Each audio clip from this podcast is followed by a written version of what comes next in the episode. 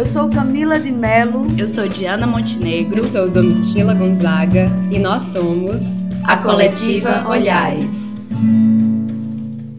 Oi, Diana. Oi, oi. Oi, Camila. Olá. Oi, pessoas que nos escutam. Eu sou Domitila. Que saudade que eu tava de gravar mais um episódio de podcast com vocês, meninas. Estávamos muito ligadas ao nosso mini curso As Armadilhas do Amor Romântico e ficamos um pouquinho ausentes das gravações, mas a gente está de volta. E super abastecidas da alegria que foi viver mais esse encontro com tantas novas pessoas. E vejam que alegria o que estamos fazendo hoje. Estamos construindo o nosso trigésimo episódio de podcast no momento em que comemoramos nossos três anos de trabalho conjunto. Pois é, já saímos de empatia digital, hoje somos Coletivo Olhares e a gente completou em maio três anos de atividades por aí. E depois de uma série super bonita e potente que fizemos sobre as armadilhas do amor romântico, chegamos agora com um assunto super nosso suas conversas. Tá aí uma coisa que fazemos desde sempre, né? Ou não? Peraí, conversamos mesmo desde sempre? Será que estamos nesse mundo construído e significado pela linguagem sabendo conversar? Ou será que aprendemos a falar porque é isso o que nos torna humanas, mas ainda temos um tanto para percorrer nesse caminho de comunicação e conversação? Parece que o mundo das relações, com as suas afetações e afetos, é um mundo relativamente novo no campo das trocas. Nós sentimos e nós falamos. E como deixar esses universos mais aproximados? O das afetações e o das conversações. Meninas, eu queria escutar um pouquinho de vocês sobre essas reflexões iniciais. Como vocês percebem esse assunto na vida pessoal e na clínica? As pessoas estão falando com as suas relações sobre o que pensam e sentem? E vocês, duas? Estão falando e pensando sobre. É, vocês estão conversando com as suas pessoas sobre o que vocês pensam e sentem? Como é que tá? Pois então. é interessante, né? Pensar a fala, pensar o sentir, pensar o comunicar, o conversar, né? É, eu fiquei com aquela canção cantada por Ney Mato Grosso, Fala. Eu não sei dizer nada por dizer, então eu escuto. É, quando eu vou pensando nesse lugar da conversa, eu não quero ficar circunscrita somente né, a uma perspectiva da fala, para não cair no engodo do capacitismo, né? Pensar para além da fala, né? Quais são as nossas formas de comunicação, né? Nossa, eu fico pensando tanta coisa que eu acho que eu vou precisar ir escutando mais de vocês para conseguir me conectar com tanto de coisas que me veio, porque eu sempre fui uma pessoa da, do lugar da comunicação. Eu sempre fui essa criança falante, essa criança que não silenciava, com muita facilidade, né? Chegando a perder apostas valiosíssimas com meu pai, que queria a todo custo que eu ficasse em silêncio por pelo menos cinco minutos. E ele dizia que ia me dar, um, sei lá, um real. E eu ficava os cinco minutos fazendo mímicas para que conseguisse entender o que eu estava querendo comunicar. Ela é taurina, mas ascendente em gêmeos, meu povo. pego quase tudo em gêmeos, né? Só, só o signo mesmo que é em touro. E aí eu fico muito, assim, atravessada de diversas formas, porque brincadeiras à parte, fofura à parte, esse lugar da comunicação, de uma fala, de, do tom de voz, da forma como eu falava, sempre foi colocado num lugar muito confuso para mim né? Ora, muito admirado no sentido de como ela se comunica, que criança comunicativa. Ora, num lugar de você fala demais, você tá falando alto, baixa o tom, silêncio, silêncio, silêncio. E aí, quando eu vou, né, enfim, crescendo, entendendo, tomando consciência de alguns processos, eu que achava que falava demais, me pego num fluxo extremamente confuso de até que ponto eu consigo comunicar o que deveras sinto. Até que ponto eu tô nesse falatório, falatório, falatório, porque eu aprendi que é assim que eu era e tô ali só expondo determinadas questões, mas não tô talvez me comunicando comigo, até que ponto a minha comunicação ela tá acontecendo. E isso foi dando um nó no meu juízo, que até pouco tempo, inclusive, é, eu estava tentando desvendar ou desenlinhar, talvez. E aí até que outras pessoas muito amadas diz, começam a me anunciar, né, que a minha fala ela tinha um lugar importante na vida delas, que a minha comunicação ela tinha um lugar importante. E aí eu vou começando a entender que opa, não tá tudo perdido. E aí eu comecei a fazer as pazes com esse lugar. Mas ainda assim é um grande desafio, por isso que eu digo que para mim trazer isso é sempre muito desafiador. E aí toca num ponto que eu acho que não tem como ficar só em mim, né? Porque passa, perpassa e diz de muitas outras pessoas que é quando a gente começa a pensar nesse lugar da comunicação com as outras pessoas, a gente pensa tanto, né? Eu preciso saber falar, eu preciso conseguir dizer determinada coisa, eu preciso conversar, eu preciso comunicar. E parece que a gente perde, em alguma medida, essa comunicação com a gente de vista.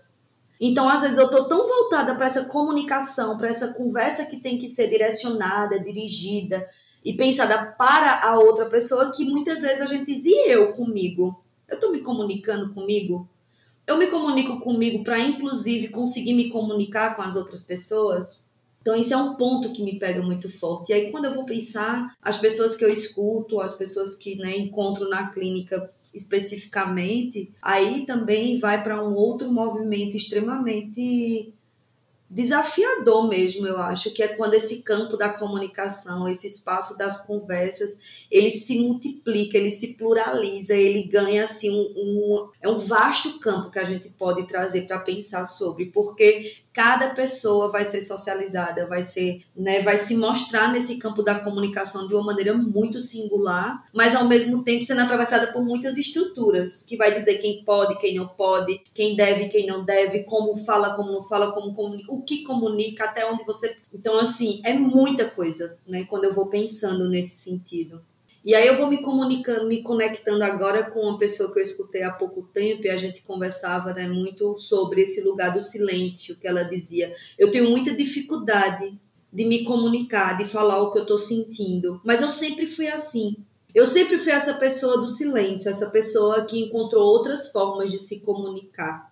E aí foi quando a gente começou a pensar, mas eu era uma pessoa do silêncio ou eu fui uma pessoa silenciada? E que diante de um silenciamento eu aprendi criei subterfúgios, eu fissurei aprendendo a me comunicar de uma outra maneira. E aí vem outras várias. Aí eu falo demais, falo de menos. Então, assim, é, quando primeiramente, quando eu escuto, sabe, Dom, a tua pergunta, eu vou para esses vários lugares. E eu acho que nesse momento eu quero ficar nesses vários lugares. Acho que para a gente ir abrindo e depois eu quero talvez voltar para um deles, que vai fazer um tanto mais de sentido para mim, porque quando eu penso comunicação, realmente se abre um campo vastíssimo diante de mim e eu fico, e agora? Para onde é que a gente vai? E é interessante que eu vou falando com vocês e eu me sinto muito segura nesse espaço para falar sobre isto, que para mim é tão caro. E que é caro também para tantas pessoas que eu acolho quanto da gente né tá adoecido pelo silêncio, quanto da gente tá adoecido por uma comunicação que não acontece.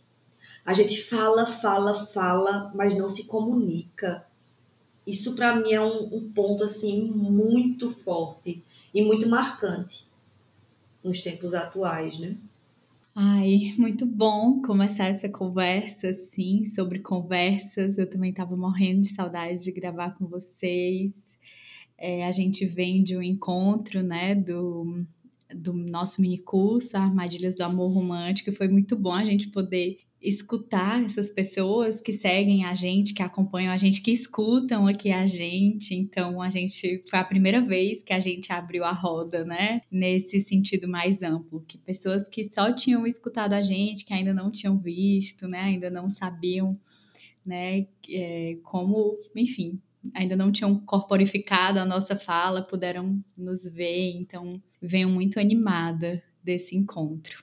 Esse assunto é um assunto que já no nosso minicurso surgiu, né, sobre conversas, sobre o diálogo, já que a gente estava conversando sobre construções de novas relações, e isso foi algo que trouxeram, né, para a gente no minicurso, como a gente construir esses diálogos para construir essas novas relações. Parece que não faz sentido a gente construir sozinhas, né? Tem que partir desse encontro mesmo com as pessoas que, que enfim, com quem a gente se relaciona.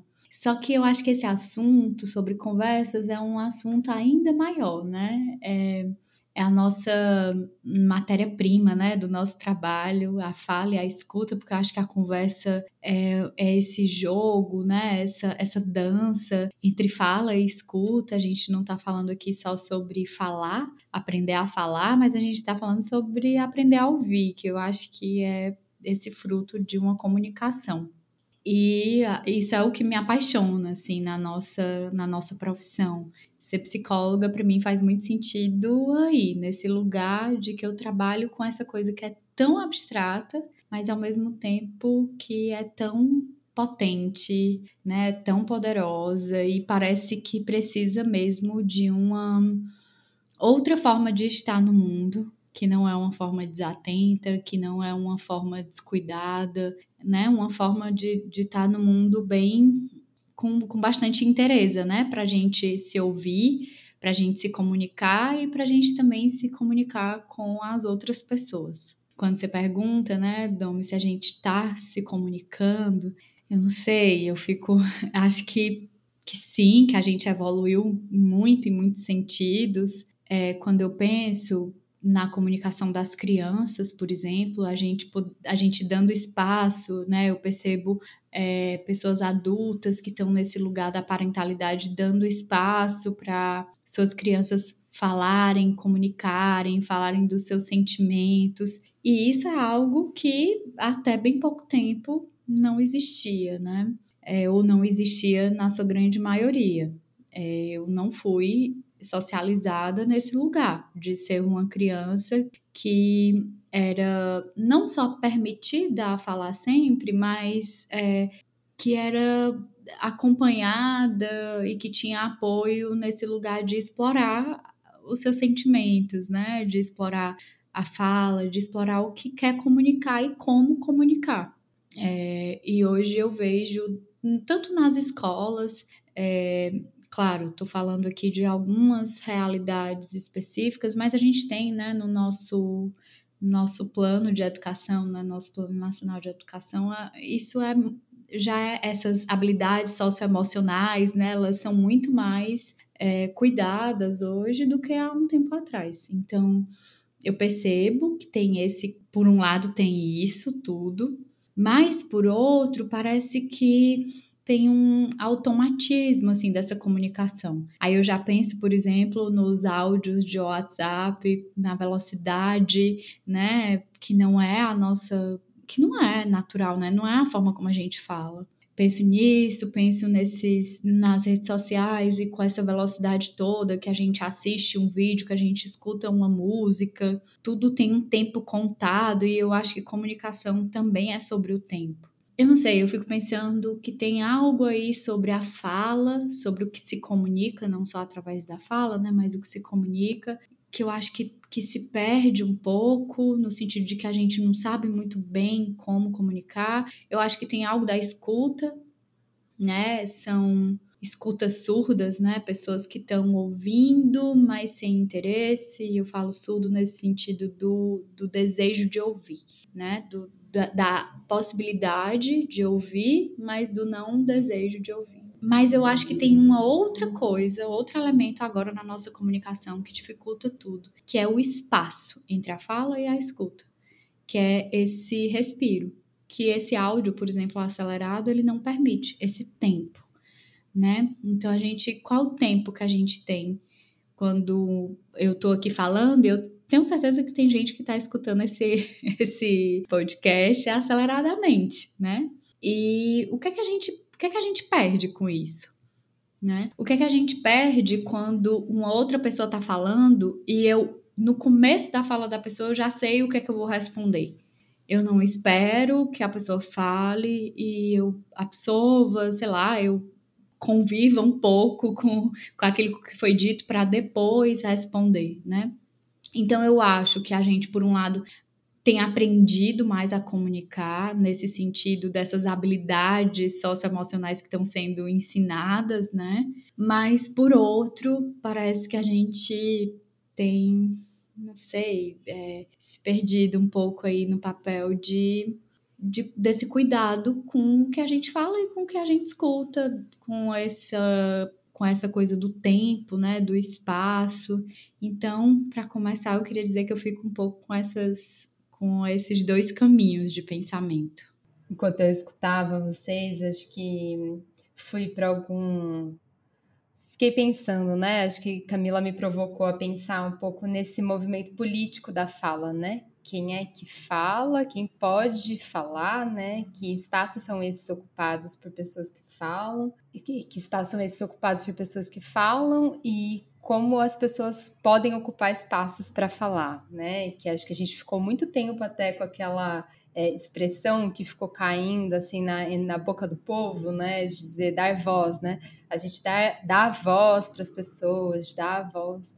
E, e é uma, uma expressão que traz alguma boa intenção no início, né? Mas de boa intenção o inferno tá cheio. E que, na verdade, ela conta desse, desses lugares muito de privilégio e de que pessoas que movimento é esse que de abrir alas assim, né? E hoje a gente já tensiona muito essa expressão e vai pensando exatamente nesse lugar que é ocupado por pessoas, né? Ou uma outra expressão que é o lugar de fala também, que foi, enfim, compartilhado e popularizado pela Jamila Ribeiro.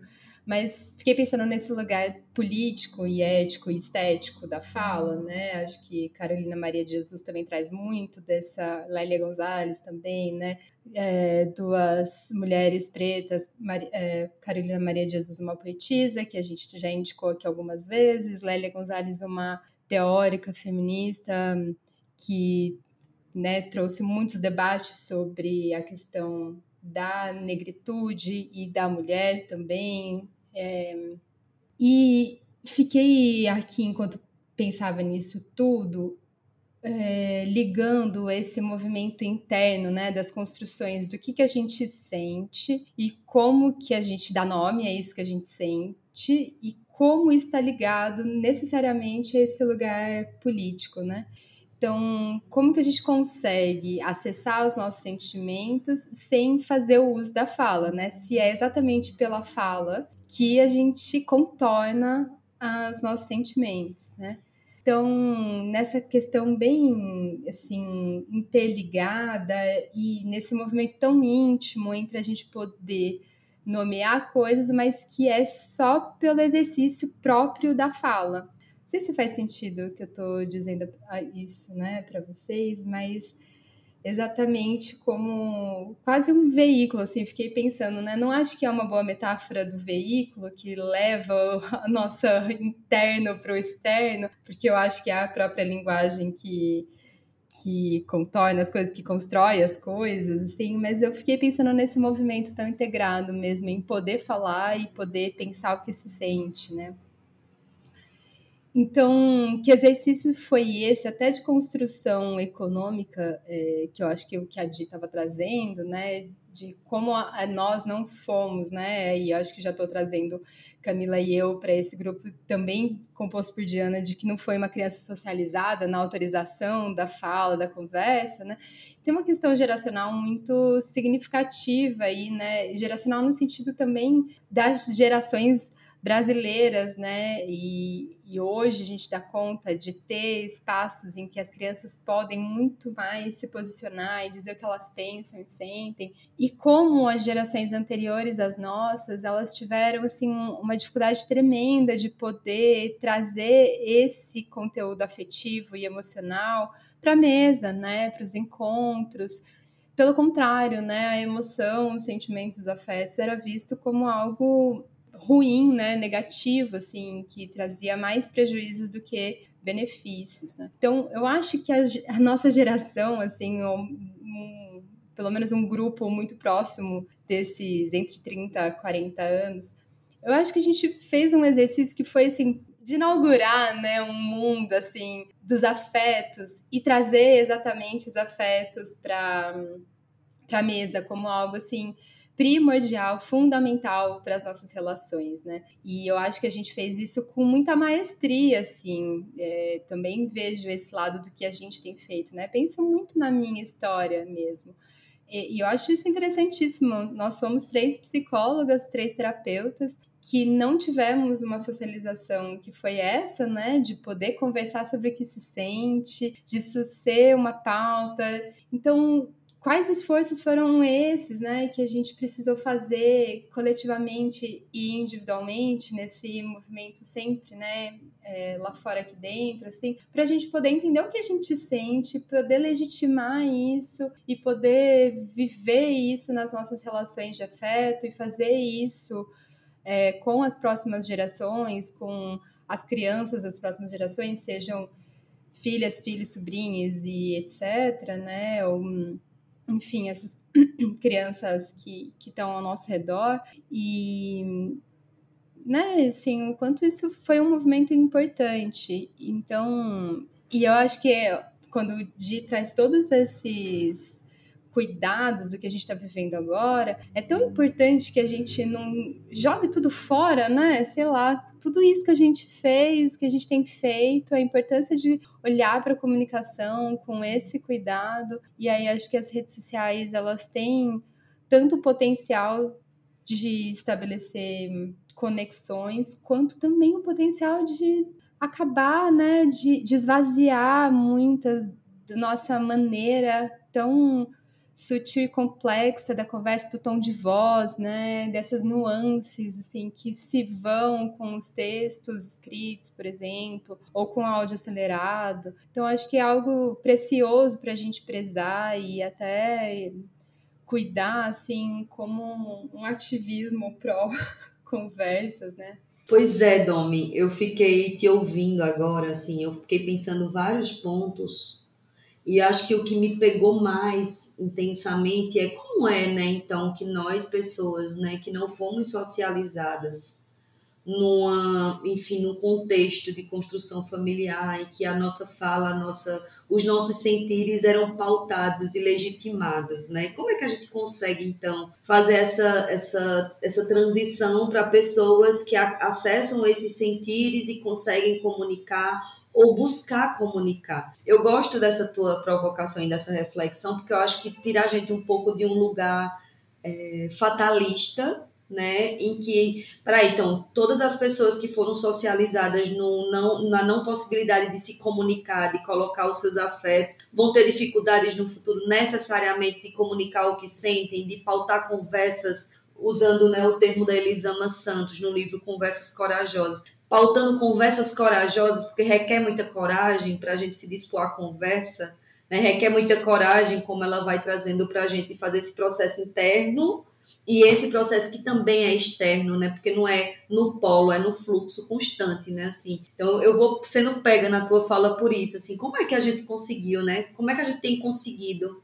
E tem tantos e tantos, né, de nós que conseguem também, embora tenha tantas e tantos que não, né? E aí eu fico pensando assim, na conexão, por exemplo, com a arte, nos processos de abstração que a arte vai produzindo, nos processos de apalavramento que a arte traz para a gente de maneira muito muito potente no sentido mesmo de quantas e quantas vezes né eu vou eu lembro eu no, no na época que CDs foram né tava na, no auge dos CDs de fita cassete enfim eu ficava deitada no tapete me conectando com a música. E eu fico pensando poxa o quão dos processos de apalavramento de sentires não tava ali naquele contato por exemplo com a música ou em outros espaços, né? E aí, quando eu vou pensando tudo isso e me conectando um tanto mais com o que vocês estão falando e falando e, e com essa com esse movimento que Diana faz de convidar a gente a pensar na escuta, né? E não somente nesse lugar da fala, porque a gente está falando de conversas né? E aí qual é o espaço, né, entre a fala e a escuta? Qual é o espaço, né? Qual é o tempo entre a fala e a escuta? Eu me conectei muito com aquele texto de Rubem Alves, Escutatória, né, que ele fala muito sobre por que é que a gente tem tantos cursos de oratória e tem tão pouco curso, né? Não tem nenhum curso de escutatória, né? Será que é sobre a conversa da dar necessariamente sobre o que eu vou expor ou também se dá pela minha condição, pela minha disponibilidade, pela minha coragem de acessar o que a outra pessoa tem a me comunicar e que às vezes não vai me agradar, às vezes não vai ser confortável, mas está ali, está posto. Me conecto, por exemplo, que penso que hoje eu consigo talvez nomear dessa maneira, mas eu penso que uma conversa ela vai acontecer com inteireza quando a gente consegue legitimar aquilo que a gente sente. E que quando a gente consegue legitimar o que a gente sente, a gente consegue também acessar o que a outra pessoa sente a partir do que ela nos comunica e legitimar sem que pareça que o que a outra pessoa está trazendo vai me colocar numa situação de risco. Eu acho que a gente vai crescendo muito, e é isso, né? Essa, essa disputa pela narrativa. Ela coloca a gente num lugar muito perigoso e muito delicado, né? Eu fico pensando muito nisso, assim. Será que a gente, quando se dispõe a uma conversa ou deseja uma conversa, a gente não está indo já como quem vai para um embate? Será que a gente já não está indo como quem vai para um campo de disputa? E que talvez por isso que a minha escuta ela já seja, eu estou ouvindo, mas eu já estou preparando o que eu vou dizer. Será que eu consigo escutar o que a outra pessoa sente, mesmo que não seja confortável para mim saber o que a outra pessoa sente? Mais do que isso, será que eu consigo legitimar o que a outra pessoa sente, por mais desconfortável que seja? E com isso eu não estou dizendo da gente desresponsabilizar pessoas ou nos desresponsabilizarmos de algumas questões que emergem nas relações. Mas o como a gente tem tido disponibilidade e disposição para legitimar tanto o que a gente sente como o que a outra pessoa também sente? É aquela coisa, né? Você me diz A, eu entendo B. E aí você tentar a todo custo tirar de mim o B que eu entendi, quando na verdade, ó, eu tentei comunicar tal coisa, para ti chegou assim, vamos entender como é que chega para ti. Imagina a potência dessa conversa. Por que é que a minha fala tem que sempre estar nesse campo de disputa, ao passo de que no encontro com outras pessoas só pode ficar um ali em evidência? Então eu fico muito tocada. E aí não tem como não pensar, né? Dentro de uma lógica neoliberal. O que é pensar disputa? O que é pensar competição? Por que, é que toda conversa a gente tem que ir pronta para ganhar e para vencer? No final das contas, o que é essa, essa lógica do ganhar e do vencer numa pauta, numa conversa, enfim? E aí eu fico muito tocada e pensando, né, que a gente muitas vezes se dispõe a um diálogo, mas a gente está vivenciando experiência de monólogo que não é o fato de que tem uma outra pessoa ali dialogando com a gente ou colocando algo ali, necessariamente a gente está disposta para aquele diálogo. A gente está ali, ó, fazendo morada nos nossos pensamentos e vivendo aquela experiência ansiogênica de quem faz morada excessiva no pensamento. Então eu fico pensando muito nisso tudo, sabe? Assim, é, e, e pensando fortemente que esse processo de conversa e pensar a conversação está completamente e intimamente ligada com a legitimação dos sentires. Eu só consigo comunicar muitas vezes quando eu estou conseguindo acessar aquilo que eu sinto. Do contrário, vira, vira, vira aquele jogo de culpas que faz tanto mal, né? Como diz a canção. Então, assim, não sei se faz sentido para vocês, mas eu fico, eu fico muito tocada por esses pontos, sabe? Eu adorei, Camis, é, esse lugar que você falou da disputa, assim, vai muito num caminho de pensamento, assim, que eu, que eu tenho feito de uma observação, na verdade, assim, nas minhas relações, nas, na escuta, né, na clínica, desse lugar de parecer que a fala tá sempre nesse lugar de disputa, mas quem é que tem razão, afinal, ou então uma disputa no sentido de se você não vai falar para agradar, é melhor nem falar, né? E isso pode ser muito complicado. Ao mesmo tempo que é importante a gente entender os momentos é, de silenciar, mas como é que é isso? Eu só vou falar quando for para agradar ou quando for para ganhar, né? Hoje mesmo eu estava conversando com uma pessoa, uma pessoa muito querida, e aquele jogar conversa fora, sabe? Assim, de ir conversando sobre amenidades, eu adoro, porque aí de repente é quando vem algo inédito, né? E eu gosto muito e prezo muito por esse ineditismo da fala, essa fala sem script, sabe? E aí, essa pessoa estava me contando que no final de semana bom, estava contando de uma situação de uma prova que fez na faculdade e que no final de semana tinha mandado uma, um WhatsApp para a professora e tinha sido num domingo e a professora respondeu. É, Oi, fulana, boa tarde. E aí ela, olha, ela ficou surpresa, né? Nossa, ela vai me responder. Aí ela continuou, né? Hoje é domingo, é meu dia de descanso. Por favor, não entre em contato. Hoje eu não estou professora. E aí, essa pessoa estava me contando super chateada, assim, dizendo: se ela se deu o trabalho de ler e de responder, por que, que ela respondeu desse jeito? Por que, que ela simplesmente não respondeu o que eu tinha perguntado? Já que ela, né, leu e se deu ao trabalho de responder, então por que ela simplesmente não respondeu? E aí a gente ficou conversando um pouco sobre isso, e aí eu perguntei assim, eu falei, mas será que ela tinha que comunicar só aquilo que você queria ouvir?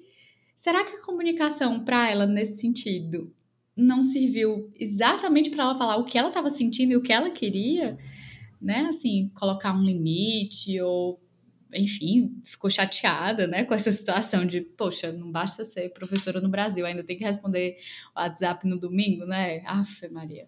Enfim. E aí a gente ficou conversando sobre isso, e aí ela falou: Nossa, eu não tinha pensado por esse lado. Realmente, né? Deve ser. Deve, várias pessoas devem mandar mensagens para ela no domingo e tal. Eu falei: Pois é. E aí a gente ficou conversando um pouco sobre isso, sobre essa comunicação que a gente só fala aquilo que o outro quer ouvir ou só fala para agradar. Acho que tem algo muito nosso aí também da nossa cultura de ser agradável, né? De não falar nossa cultura, especialmente nosso gênero, né? Assim, as mulheres são muito colocadas nesse lugar de não poderem, por exemplo, ser assertivas, né? De não poder colocar um limite através da comunicação. Gente, nós temos um slogan que se chama não é não né? Olha a redundância disso, o tanto que a gente já mostra com os, né, com o nosso comportamento, com os nossos mal-estares, que não é não, né? E a gente precisa falar não, e depois a gente precisa dizer de novo que não é não.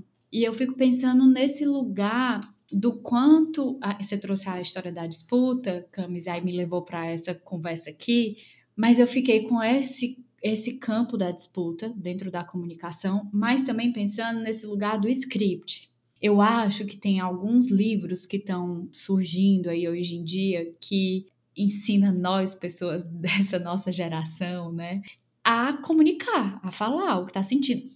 Tem livro que é o beabá mesmo, olha, você precisa entender o que você sente, depois falar para o outro assim, tal, tal. E tem livros ótimos sobre isso, como a gente já citou aqui algumas vezes o Conversas Corajosas da Elisama Santos, a gente já sorteou ele lá no nosso, no nosso Instagram, inclusive é um livro que a gente super recomenda, mas às vezes eu vejo as pessoas reproduzindo scripts.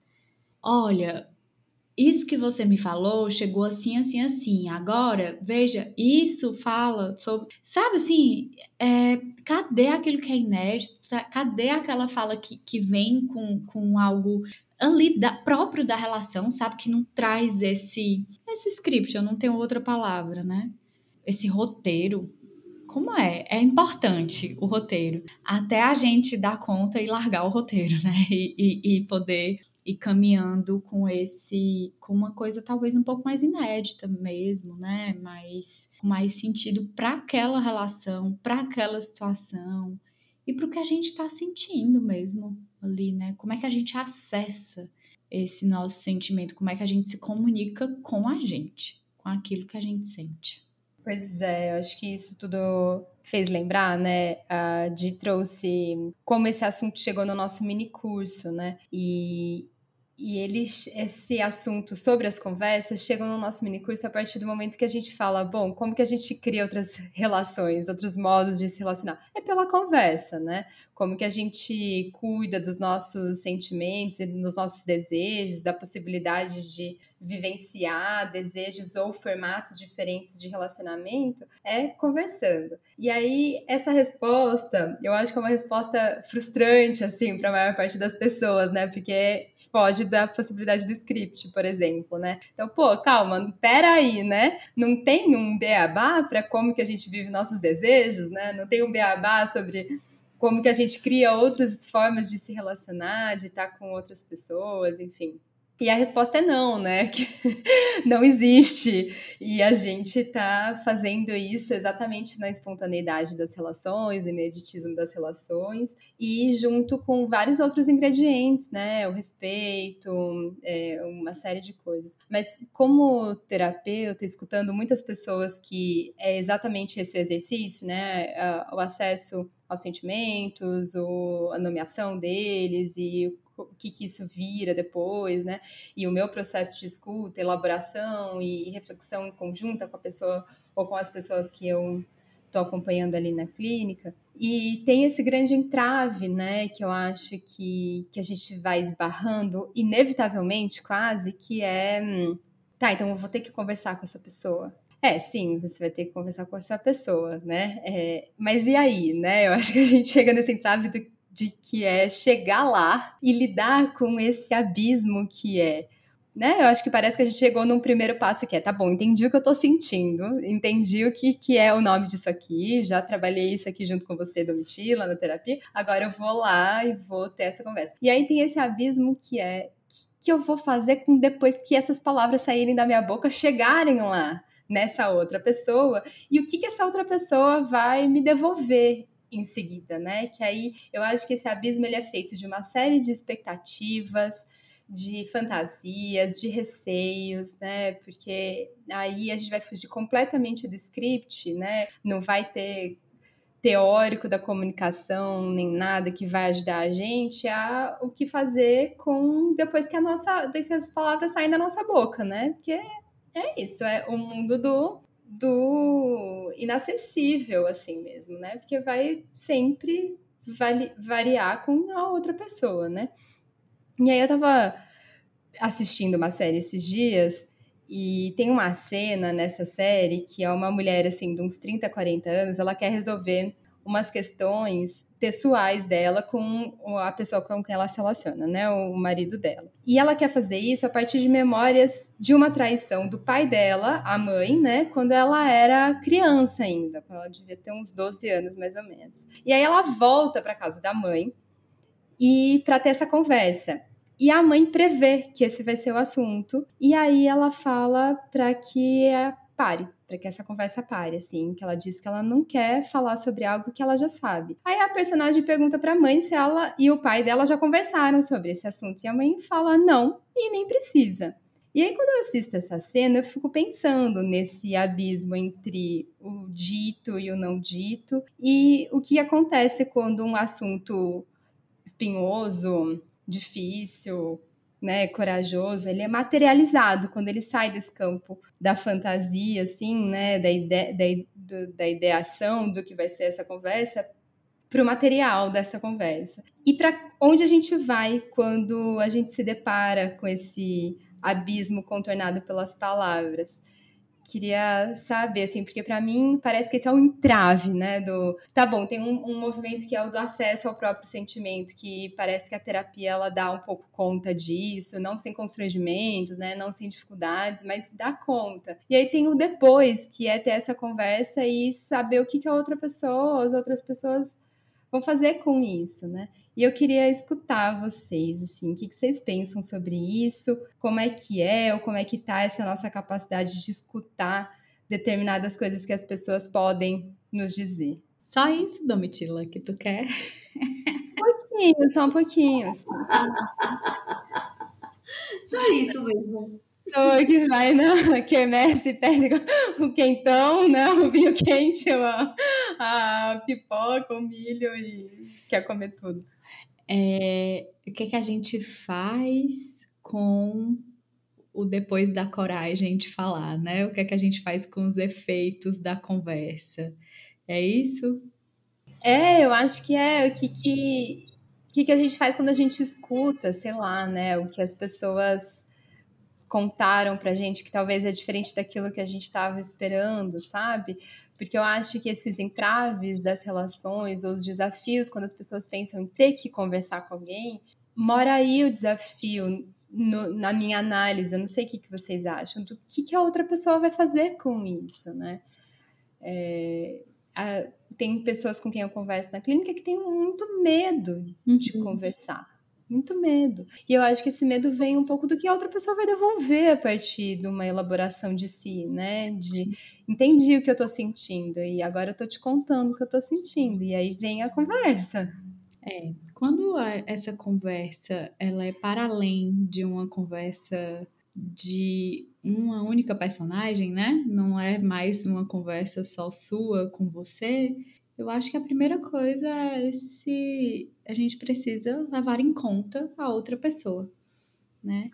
E levar em conta a outra pessoa significa a gente de fato abrir espaço para que ela chegue com aquilo que é dela, né? Então essa essa conversa, eu acho que vem muito dessa convivência também, né? Essa convivência de afetos, de sentimentos, é de fato um, um ato de muita coragem, né? A gente sair desse lugar de conforto, de tá, conversei aqui comigo, é isso que eu sinto, e agora eu vou conversar com o outro, o que é que, que, que, é que vai vir daí, né? Assim, é, eu acho que tem algo que, que é construído na conversa é muito importante essa, essa possibilidade da conversa também ser um exercício de experimentação, dela não ser uma certeza absoluta sobre tudo aquilo que está sendo pensado e dito. Que a conversa seja esse espaço de experimentar, de ir e vir, de dar voltas, de chegar em lugares que não faz sentido, depois ir para outros eu gosto muito da ideia de conversas que não acabam em uma única conversa, em um único movimento. Essa possibilidade de tempo mesmo, de duração, né, das conversas poderem é, ganhar sabe, um, quase um, ser um, um, terceiro elemento mesmo ali daquela relação. Elas teriam tempo, elas irem ganhando, né, espaço na gente, no nosso corpo, aquilo que eu falei. Depois eu vou entendendo, eu vou até porque esse movimento de conversar no sentido da fala, por exemplo, às vezes o, o, o simples fato de eu falar e ouvir o que eu tô falando já vai mudando um pouco o, sentido, né, daquilo que eu estava pensando antes. E aí a outra pessoa me escuta, se ela me escuta genuinamente, sem atravessar a minha fala, né, já com todas as percepções prévias dela, mas se ela me escuta e ela vai fazendo a partir, enfim, a gente vai construindo esse movimento,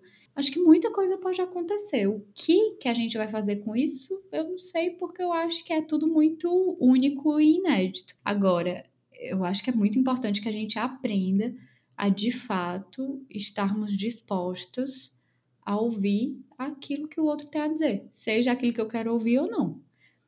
Isso tudo mediado com respeito, né? Óbvio.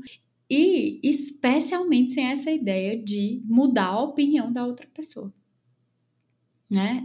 Mas eu quero ir por um, por um meio aqui nessa comunicação que a outra pessoa entenda que ela precisa, que eu penso assim, que Assim, e a gente também assumir a possibilidade de que a outra pessoa não nos entenda, que a outra pessoa não concorde com a gente e que especialmente a gente não faça sentido para outra pessoa. Isso é possível. O que é que a gente faz com isso? Aí eu acho que são cenas dos próximos capítulos. É, é esse essa essa essa coisa que a gente vai tecendo mesmo. É, é muito artesanal, né? É, a gente só pode dar o próximo ponto depois que a gente termina aquele outro, né? A gente vai construindo dessa forma. Eu gosto de eu gosto de fazer cerâmica, né? E a cerâmica ela é um processo de etapas. Então a gente primeiro tem a argila, que a gente transforma aquela argila numa peça que a gente chama biscoito, depois a gente vai para esmaltação, mas uma coisa de cada vez. Depois de uma coisa, a gente vai para outra, né? E eu acho que a conversa talvez possa ser tratada como isso, né? Como um, movimento que vai acontecendo é, e que não precisa tudo ser resolvido de uma única vez, fazer tudo de uma única vez. Eu não faço a menor ideia se eu respondi a tua pergunta, mas foi o que foi me afetando e foi o que eu fui conseguindo construir com isso.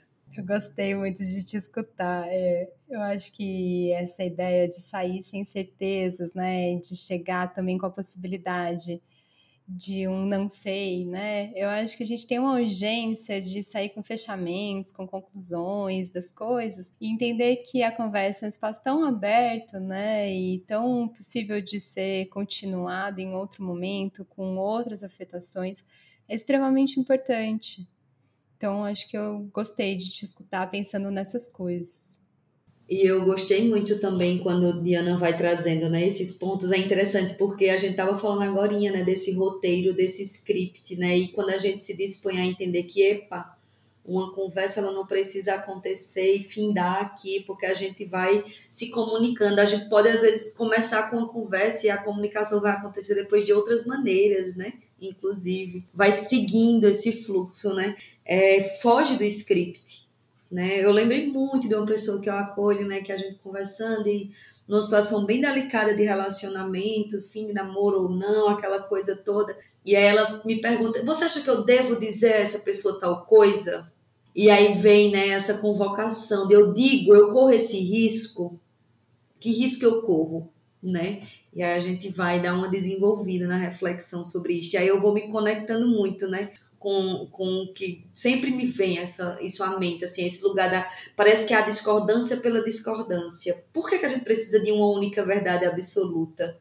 Né? Por, de onde é que vem essa compreensão, essa verdade com V maiúsculo, né? Não seriam verdades, não seriam possibilidades, né? De perspectivas outras. Que risco eu corro quando eu me abro para a perspectiva da outra pessoa? É um risco de me perder ou talvez de me pluralizar, de me multiplicar numa conversa, né? Eu fico pensando, né, como deve ser conversa, a gente tá aqui jogando essa conversa dentro e como deve ser para as pessoas que detestam DR pensar tudo isso que a gente está trazendo hoje, né? Porque a gente é, eu sou de uma geração que, que colocou a DR, a discutir relacionamento, num lugar completamente pejorativo, né? Eita, não gosto de DR. E eu, por muito tempo, reproduzi essa fala. Não, olha, não me venha com DR. DR, DR, DR. E depois, quando vou ficando mais velha, ganhando uma certa maturidade e repensando esses lugares de conversa, eu digo, tem coisa mais gostosa do que ter um espaço para uma DR? Aí eu entendo, lógico, que a DR que a gente falava ali naquele momento era porque tudo que se dizia de pautar a relação tinha que ir para um lugar de briga. E como essa briga ela vai sendo colocada como parte, todo, todo casal briga. Tudo, a gente acaba brigando sempre que pauta essa. Por que, que a gente tem que ir para um lugar de briga? E aí eu volto para aquele lugar da disputa, né? Não tem como não voltar para aquele lugar. Então, assim, quando Diana vai contando, né, trazendo esses todos, todos esses pontos, e aí eu fiquei também pensando, né, nesse lugar da experimentação mesmo, de como é experimentar os caminhos que uma conversa vai levar a gente, né? Eu fiquei muito conectada com certa situação que eu mesmo vivi e que estávamos eu e minha companheira, olha, se ela ouvir isso daqui, ela vai me matar, mas enfim, é, é aquela. Perdoa a gente, Camis. Mas foi muito legal porque a gente estava conversando certo dia e, e se, não conseguia chegar num ponto. E quando viu, a gente estava ali naquela disputa pela, pela verdade. A verdade é essa, eu me incomodei com isso. E ia e voltava, esticava e puxava. Chegou uma hora que. É isso. Aí eu olhei para cara e fiz: olha, para tudo. Me perdi na personagem me perdi na personagem, não sei mais o que eu tô falando, tô querendo ter razão pela razão. Aí ela olhou pra minha cara, a gente se olhou, ela, eu também me perdi na personagem, puta, as duas putas, porque tínhamos nos perdido, tínhamos nos perdido nos personagens, estávamos em dias num dia extremamente de estresse, de cansaço, já era tarde da noite, enfim. E aí o que veio depois disso foi carinho, foi afeto, foi vamos respirar, vamos cuidar, vamos e aí a gente foi para um outro lugar. Eu não sabia onde essa conversa ia dar lá no começo. Ela também não sabia. E foi para um lugar totalmente equivocado. E o mais incrível naquele momento foi que, eita, esse caminho não tá massa, vamos mudar de caminho. Durante a conversa, a gente não precisou causar a Terceira Guerra Mundial para que a gente entendesse que aquela conversa ia machucar no final. Tô dizendo que é sempre assim, acertado? Não. Tô dizendo que é super simples? Também não nem quero ser modelo. De nada nessa vida, que é um perigo nesse sentido. Mas assim, quando a gente, quando a gente vai se pegando, né, nessa aventura que é descer a conversa e entender que dentro da própria conversa novos caminhos podem ser construídos. E tá tudo certo.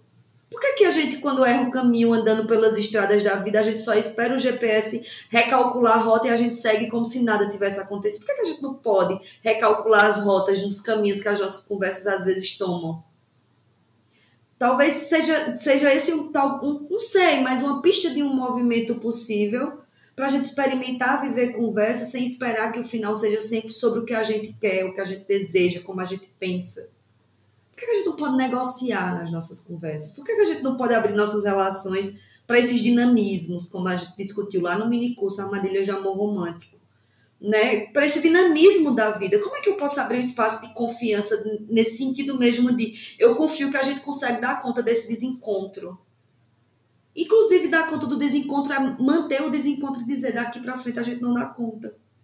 Né? Então, assim, tem muitas coisas que eu fico, né, nesse movimento reflexivo, dessa conversa que, que eu fiquei pensando, assim, enquanto vocês falavam. Por vários momentos eu não tive vontade de falar, porque a escuta estava me contemplando de um jeito muito potente. E como é gostoso você trocar com pessoas que estão ali se colocando numa dança e a gente troca olhares e a gente vai se cuidando aqui nessa troca e numa conversa que nem de longe vai se encerrar com o fim desse podcast né? Então, assim, tudo isso me vem e eu acho que é isso, é a gente ir abrindo espaço para confiar nas relações e abrir espaço né, para correr o risco de mudar de opinião.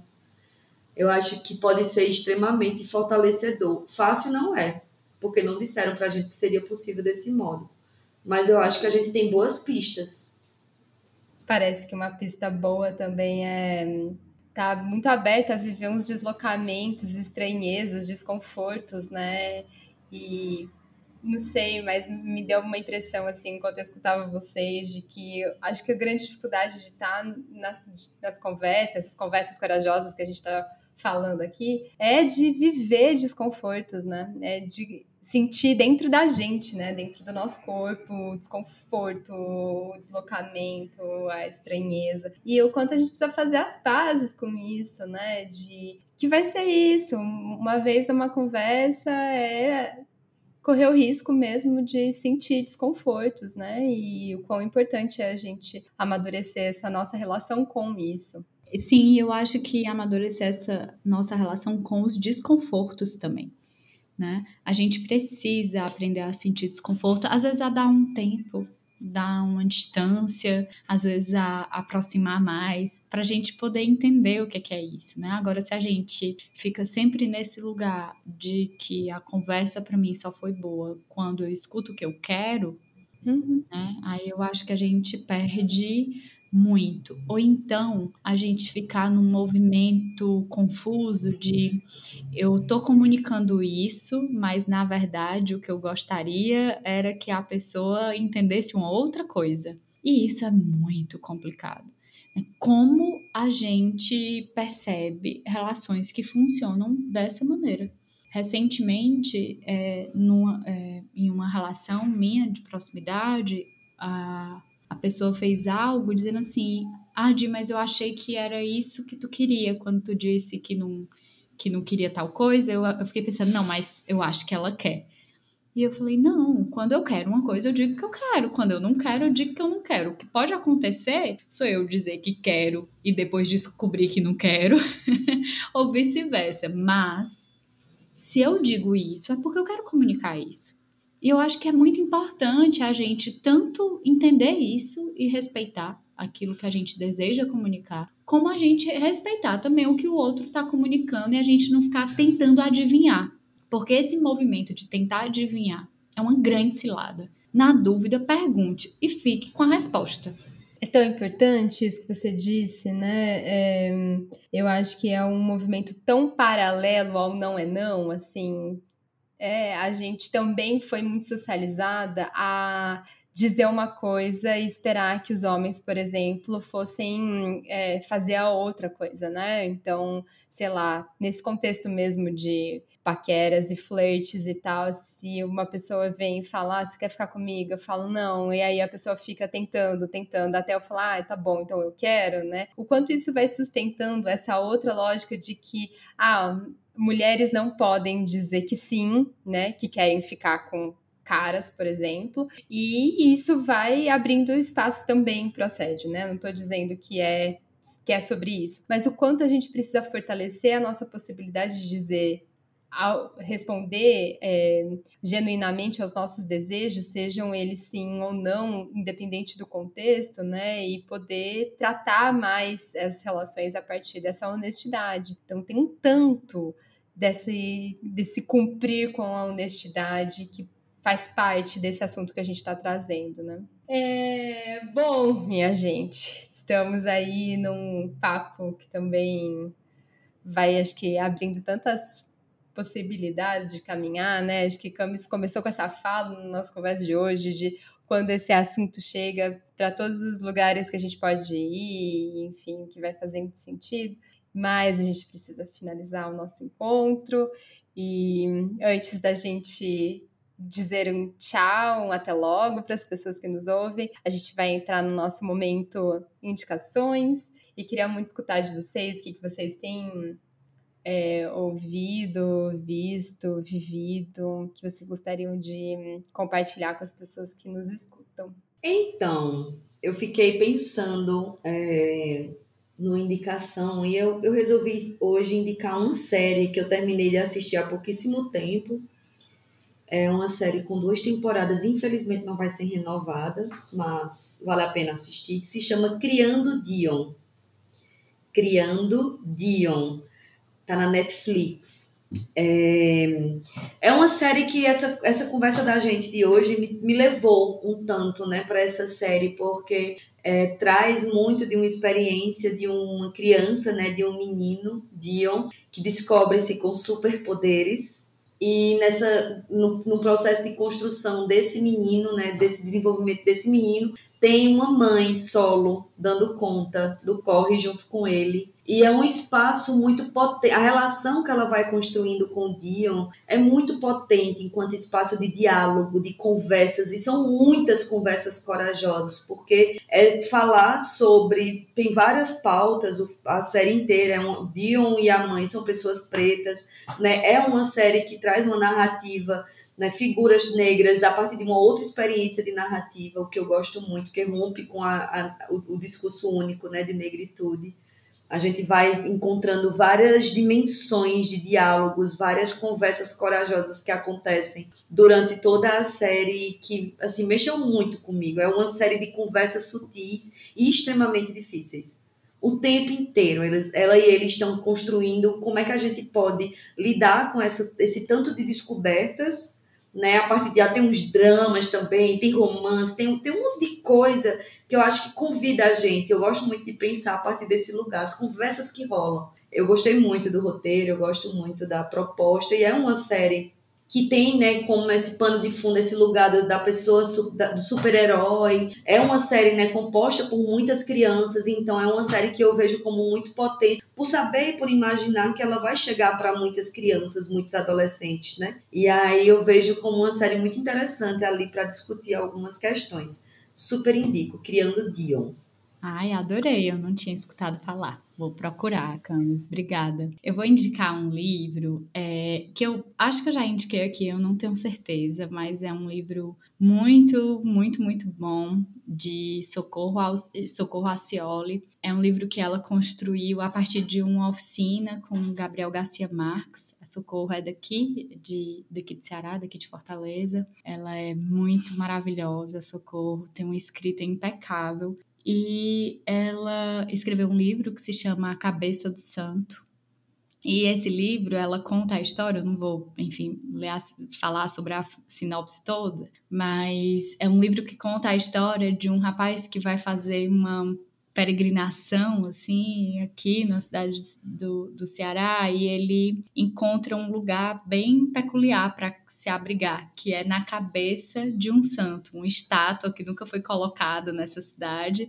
E ele fica dentro dessa cabeça desse santo, ele começa a escutar vozes é, das mulheres da cidade que rezavam para esse santo. E aí ele fica com toda essa, essa comunicação aí, né, dessas mulheres com esse divino. E aí o livro vai falando sobre o que é que ele vai fazendo com isso. Então é bem, é bem interessante, uma escrita bem inspirada aí nesse movimento do, do Gabo, né, do Gabriel Garcia Marques, e eu super indico, é um livrão. Muito bem, amei as indicações de vocês, anotei aqui também Bom, eu vou indicar um livro que se chama hum, Os Homens Explicam Tudo para Mim, que é uma análise de uma autora que se chama Rebecca Solnit, e eu acho que ela fala um pouco disso que a gente conversou indiretamente ou diretamente aqui na nossa conversa hoje, né, que é de pensar nesse movimento político estrutural também que ajuda ou atrapalha que quais movimentos a gente acessa, o que a gente sente, pensa, como que a gente fala isso e quem a quem é mais permitido, né, dizer e como e quando, que eu acho que é um desdobramento da nossa conversa de hoje. Bom, meninas, que bom estar com vocês de novo. É, se você que está nos escutando gostou da nossa conversa, Chega lá no Spotify, dá cinco estrelinhas pra gente, avalia a gente lá, segue a gente também no Instagram. Se você não nos segue, né? Nossa, o nosso perfil é coletiva.olhares e você pode encontrar muito dos, das nossas reflexões também em textos que a gente posta, em artes e eventualmente também tá com a gente em próximos minicursos que para a gente continuar esse debate que foi bonitão que a gente começou. É isso, minha gente. Obrigada, Di. Obrigada, Camis. Um beijo para vocês. Obrigada, meu bem. Um beijo. Ansiosa pelo próximo já. Ah, eu também amei, amei colocar toda essa conversa dentro. E se fizer sentido, meu povo, para vocês que estão ouvindo a gente, conta lá no Instagram. A gente ama trocar com vocês. Um beijo. Beijo, gente. Tchau. Tchau.